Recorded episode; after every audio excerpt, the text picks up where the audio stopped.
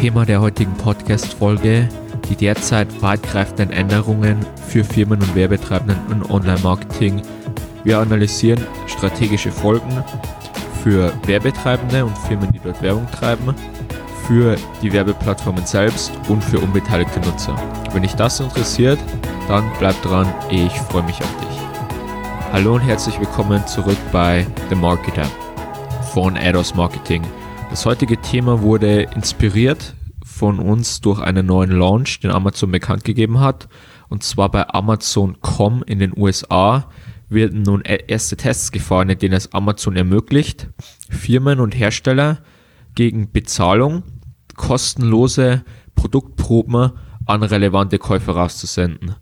Das Ganze haben wir bereits bei LinkedIn veröffentlicht und möchten es hier auch nochmal im Podcast ansprechen. Das heißt, wenn du uns noch nicht auf LinkedIn folgst, tu das doch gerne. Genug der Eigenwerbung. Amazon hat ein neues Feature gelauncht. Und zwar, da ja mehrere Millionen User täglich bei Amazon einkaufen, weiß Amazon oder kennt Amazon genaue Marken und Konsumpräferenzen von bestimmten Usern. Diese Daten können sie nun Firmen verkaufen, beziehungsweise ich als Firma, als Hersteller kann Amazon dafür bezahlen, dass ich dann kostenlose Produktproben an die am meisten relevantesten User raussenden darf. Was hat das jetzt für strategische Folgen? Und zwar im Großen und Ganzen geht es darum in der heutigen Folge. Früher gab es ein Online-Monopol von Google. Das heißt, es gab Anfang der 2000er als einzig wirklich große funktionierende Werbeplattform wirklich nur Google. Das Ganze hat sich dann geändert und Facebook kam hinzu. Mittlerweile mischt Amazon auch mit in den letzten Jahren. Amazon generiert im Moment um die 7 Milliarden Dollar Digital Ad Revenues voraussichtlich in 2019. In den letzten 10, 15 Jahren hat sich aus dem Monopol von Google ein Oligopol gebildet aus Google, Facebook, Amazon und Apple. Was bedeutet das nun für dich als Firma, die Werbung treiben will, die Online-Akquise durchführen will? Zum einen hast du Chancen. Eine Chance kann sein, die größere Streuung von deinem Werbebudget.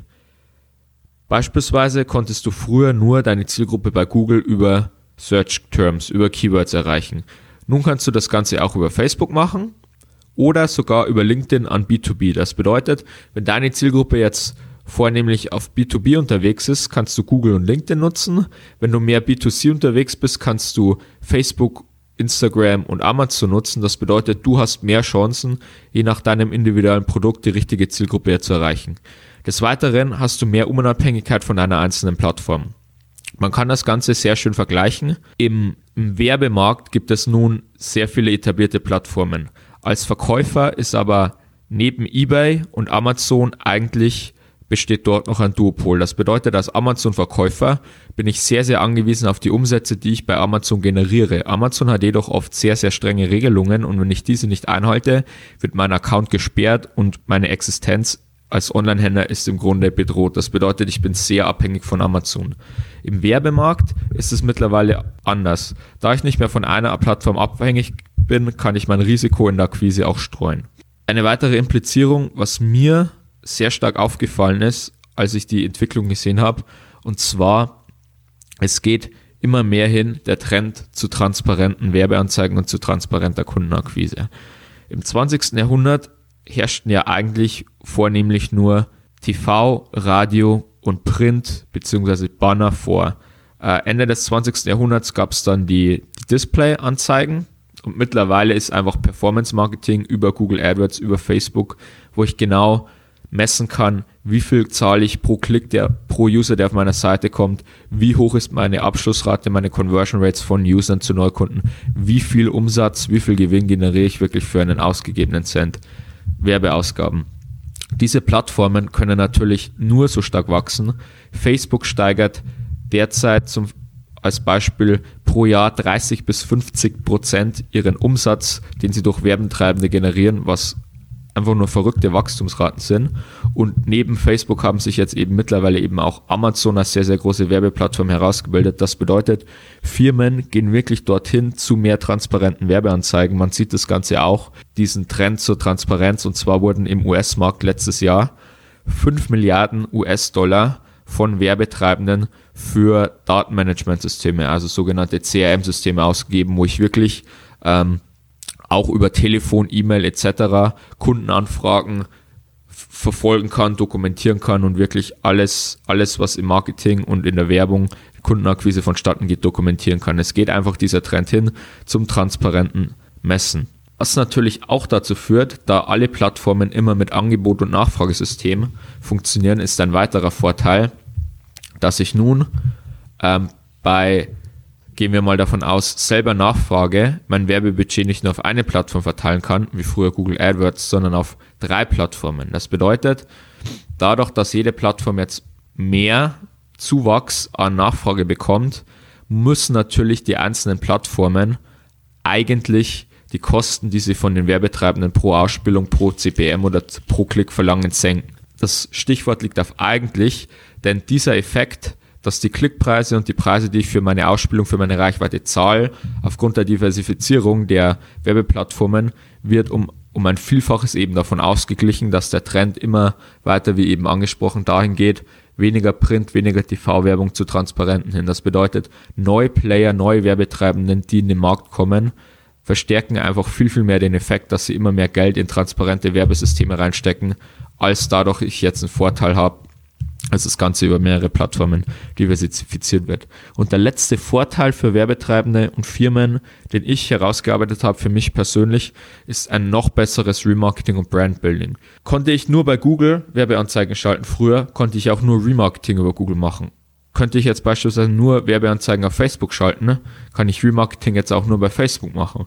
Schalte ich aber jetzt eine Facebook-Werbeanzeige mit einem Video zu meinem Produkt, zu meinem äh, Klamotten-Online-Shop und dann kann ich aber auch Remarketing machen, wenn jetzt jemand, wenn derselbe Nutzer jetzt, der meine Werbeanzeige bei Facebook gesehen hat, das Keyword T-Shirt Herren eingibt bei Google, erscheint meine Google-Werbeanzeige. Das bedeutet, da er meine Marke durch die Facebook-Werbeanzeige schon kennt und ich dann im Remarketing, wenn er das, dasselbe googelt, drei, vier Tage später, ich erscheine, ist es sehr, sehr wahrscheinlich, dass ich mich eben gegen die Konkurrenz durchsetze und der Kunde auf meinem Shop geht, da er meine Marke bereits kennt und dort dann den Kauf tätigt. Das hat auch den Vorteil, die, die sehr, sehr kurzen, die, die sogenannten Short-Term Keywords bei Google, die natürlich die meisten Suchanfragen generieren, sind sehr, sehr teuer und sehr, sehr umkämpft. Kann ich aber jetzt durch Remarketing meine Abschussrate, da der Kunde mich schon von anderen Plattformen kennt, erhöhen, kann ich mir auch diese teuren Klickpreise leisten und den User abfangen. Ja, das war es soweit zu den Herstellern und zu den Werbetreibenden. Jetzt kommen wir zu den Plattformen selbst. Was bedeutet das Ganze für Google, LinkedIn, Facebook? Wie bereits erwähnt, hat sich das Ganze von einem Monopol oder Duopol mittlerweile zu einem Oligopol ausgeweitet. Ein Monopol ist natürlich für die Plattform selbst immer am schönsten. Man kann die Preise diktieren, da Werbetreibenden abhängig sind von der eigenen Plattform und man die Preise diktieren kann.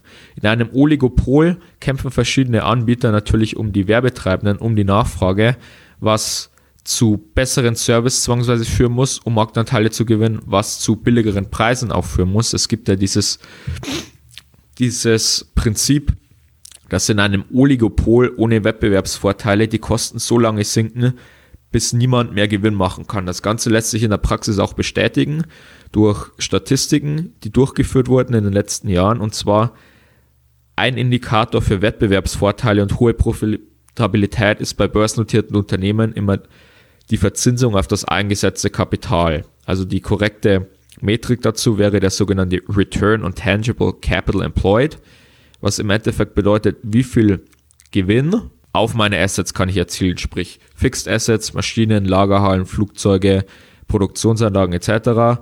plus Intangible Assets plus das Cash, was in meiner Firma steckt. Und es zeigt einfach, wenn in einem Status quo, wenn es einen Marktführer gibt, der durch Wettbewerbsvorteile die höchsten Marktanteile hat und dadurch einen höheren äh, Return erzielt, einen höheren Verzinsung auf das angesetzte Kapital und die drei, vier Wettbewerber sind da dann deutlich darunter, teilweise mit fünf bis zehn Prozent. Aber über einen Zeitraum von 10, 15 Jahren gleichen sich alle Marktteilnehmer in dieser Branche auf dasselbe Niveau aus, da einfach die meisten Wettbewerbsvorteile nicht von langfristiger Basis sind und dann eben auf langfristige Dauer von Konkurrenten kopiert werden können. Und das Ganze könnten wir jetzt theoretisch auch im Werbemarkt sehen, dass einfach mittlerweile LinkedIn in den letzten zwei Jahren sehr, sehr aufge gut aufgeholt hat, was die Werbeplattform aufgibt und diese Features, die Facebook hat mit dem Conversion Tracking, mit der detaillierten Targetierung, mit den Lookalike Audience, LinkedIn jetzt auch kopiert hat, was dazu führt, dass LinkedIn mehr Nachfrage sieht.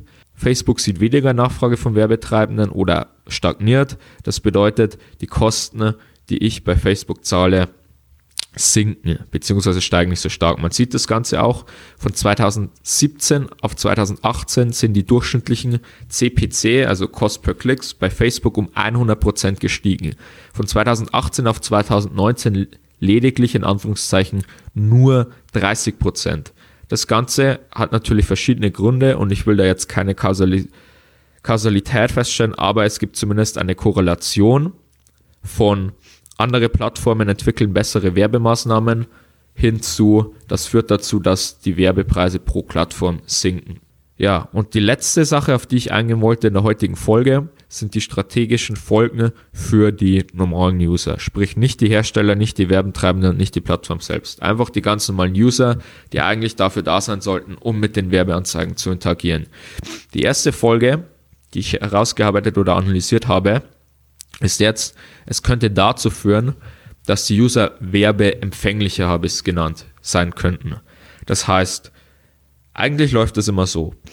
Werbeplattformen sind unmonetarisiert, werden dann ab einer gewissen Größe monetarisiert, was dann einfach zu sinkenden User-Zuwachs führt, zu sinkender Interaktion und zu sinkender verbrachter Zeit auf der Plattform, weil ich auf einem sozialen Netzwerk eigentlich angemeldet bin, um Bilder von Freunden Urlaubsfotos zu sehen, Veranstaltungen in der Region zu teilen, mich darüber zu informieren oder einfach lustige Katzenvideos, ganz einfach gesagt, sehe. So, das bedeutet, wenn dieses Entertainment-Erlebnis oder sei es jetzt auch Videos in Form von YouTube, Werbetreibende dazwischen springen und mir Werbeanzeigen schalten, dann bin ich da natürlich angenervt. So, das bedeutet, ich, ich wechsle einfach auf eine Plattform, wo ich weniger Werbung habe. Man konnte diese, diese App, ich weiß den Namen jetzt leider nicht, letztes Jahr, der als Konkurrent zu Instagram durchgestartet ist, hatte erstmal riesen Erfolg, weil einfach Leute, die dann genervt waren von der starken Zunahme der Werbungen bei Instagram, auf diese Plattform gewechselt sind. Jetzt, da aber jede große Plattform ein kompetitives Werbesystem bietet und alle Plattformen mittlerweile stark monetarisiert sind, hat der User eigentlich keine, keine Wahl auf eine nicht monetarisierte Plattform, soziale Plattform zu wechseln und somit im Schnitt ist er auch jetzt empfänglicher für Werbung, da es einfach keine, keine werbelosen Alternativen mehr gibt und toleranter dafür. Eine Sache, die ich anzweifle, und zwar, dass jetzt dass, da, dass das Ganze vielleicht jetzt sogar zu einem Boom von Plattformen oder Startups, die aus dem Boden schießen, führen kann, die eben ihre, ihre sozialen Netzwerke, ihr soziales Netzwerk ohne Werbung anbieten. Ein Vergleich hierzu ist vielleicht angebracht zu Streaming-Dienstleistern wie Netflix oder The Zone. Und zwar generell wollen neue Plattformen sind darauf angewiesen, starkes Nutzerwachstum zu erzielen. Das bedeutet, die geben erstmal hunderte von Millionen Euro aus für die Kundenakquise, schalten selbst Werbeanzeigen bei bekannten Plattformen, müssen selbst die Plattform betreiben, Inhalte kreieren, Supportmitarbeiter, kostet alles Geld. Aber bieten die Services kostenlos an oder zu sehr, sehr geringen Preisen. Im Streaming-Bereich ist es beispielsweise jetzt The Zone. Die bieten Premier League, Bundesliga, Spanische Liga, ausgewählte NFL-Spiele und NBA-Spiele an. Diese ganzen Übertragungslizenzen kosten ja hunderte von Millionen für nur 5 Euro im Monat.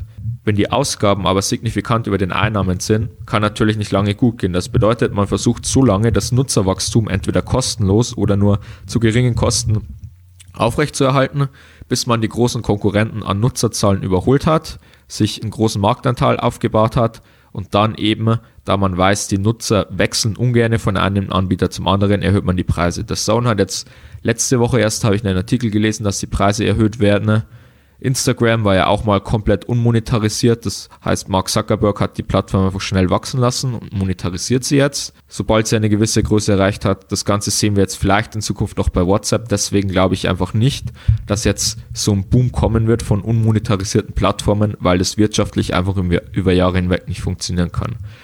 Und eine weitere, eine weitere Folge, die ich für Nutzer herausgefunden habe, und zwar die eigenen Daten, die eigenen User-Daten, das eigene Konsumverhalten ist jetzt noch gläserner, sage ich mal, über noch mehr Netzwerke verteilt. Früher habe ich vielleicht nur Google meine Daten anvertraut und hatte noch mein Tastenhandy. Ähm, dann waren es die Websites, die auch von Google Analytics gemessen wurden. Dann hatte ich meine Daten noch auf Facebook. Jetzt habe ich es noch auf LinkedIn, auf den Karrierenetzwerken und das iPhone zeichnet ja sowieso alles auf. Das heißt, zum einen führt der Trend bei Werbetreibenden zu transparenteren Werbemethoden, zum anderen werden aber auch die User-Daten noch transparenter, noch gläserer. Das bedeutet, als User bin ich eigentlich mittlerweile nicht mehr in der Lage, auf irgendeine Plattform oder irgendeine Online-Aktivität durchzuführen, ohne meine Daten preiszugeben. Das sind eigentlich so jetzt die strategischen Folgen, die sich aus der, sage ich mal, kleinen Meldung von Amazon jetzt ergeben haben, aber im stillen Hintergrund hat Amazon jetzt eben, wie gesagt, ein Werbemonopol aufgebaut. LinkedIn hat in den letzten Jahren sehr, sehr gut die Maßnahmen für Werbetreibenden erhöht und es ist mittlerweile einfach ein Oligopol. Und ich hoffe, ihr macht euch vielleicht Gedanken über die strategischen Folgen. Und wie gesagt, nutzt das Ganze vielleicht für euch als Werbetreibender. Wie angesprochen, es gibt diverse Vorteile, aber habt natürlich auch immer die Risiken und Folgen im Hintergrund. Und ich hoffe, ihr hattet Spaß bei der Folge. Wir würden uns über eine Bewertung freuen oder einfach kritisches Feedback zur Folge. Einfach gerne äh, Kritik senden an äh, info.edos.web.de. Sei es jetzt zu meiner Art, wie ich die Podcasts aufnehme Vielleicht sagt ihr, hol doch bitte mal wieder den Samuel für eine Folge ran. Du kannst einfach keine Podcasts aufnehmen oder einfach kritisches Feedback zu den Inhalten, zu den dargelegten Strategien. Wir freuen uns über jede Nachricht von euch. Macht's gut, euer Daniel von Eros Marketing.